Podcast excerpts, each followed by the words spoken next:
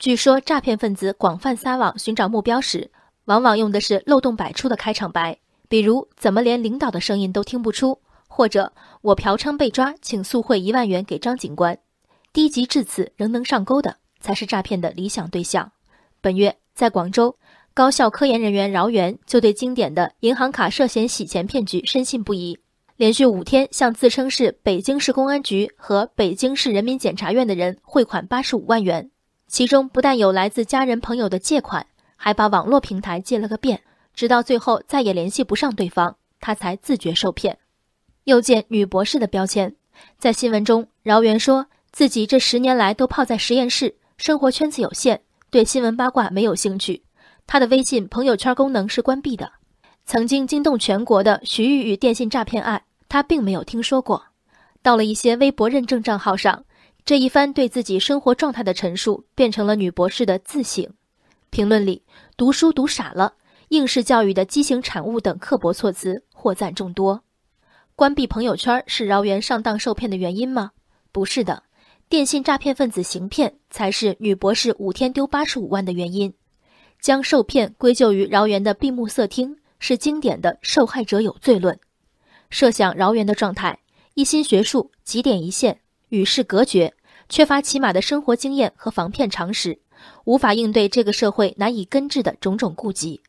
我们与饶源最大的不同，不在于对抗骗子的力量大小，而在于我们提前吃下了抗生素，因而具备了对诈骗的抵抗力。弱不禁风当然不是好事儿，但抗生素吃得多就值得骄傲吗？真善美和假恶丑永远并存。孩子并非生活在真空中，理应得知世间人物的形形色色。但的确有孩子心无旁骛，从小只见书本。当许多父母苦恼于在对街头乞丐摆手后，如何回答孩子不是说要善良的质疑，饶元也许从未有过类似的疑问。有的单纯需要以诚实的告知来回应，而有的单纯任其存在就是最大的宽容和善意。不看新闻，不看朋友圈，无可夸耀，也无可厚非。我固然不希望自己的孩子成为饶元。但在科技服务于人的今天，科技似乎只服务了众人智力的短板，无视了情商劣势者的诉求。即使大字不识，也能通过看图片、打电话，足不出户吃上热饭。以生活便利的层面论，学问差异带来的鸿沟，正借由人性化的技术手段一点点弥合。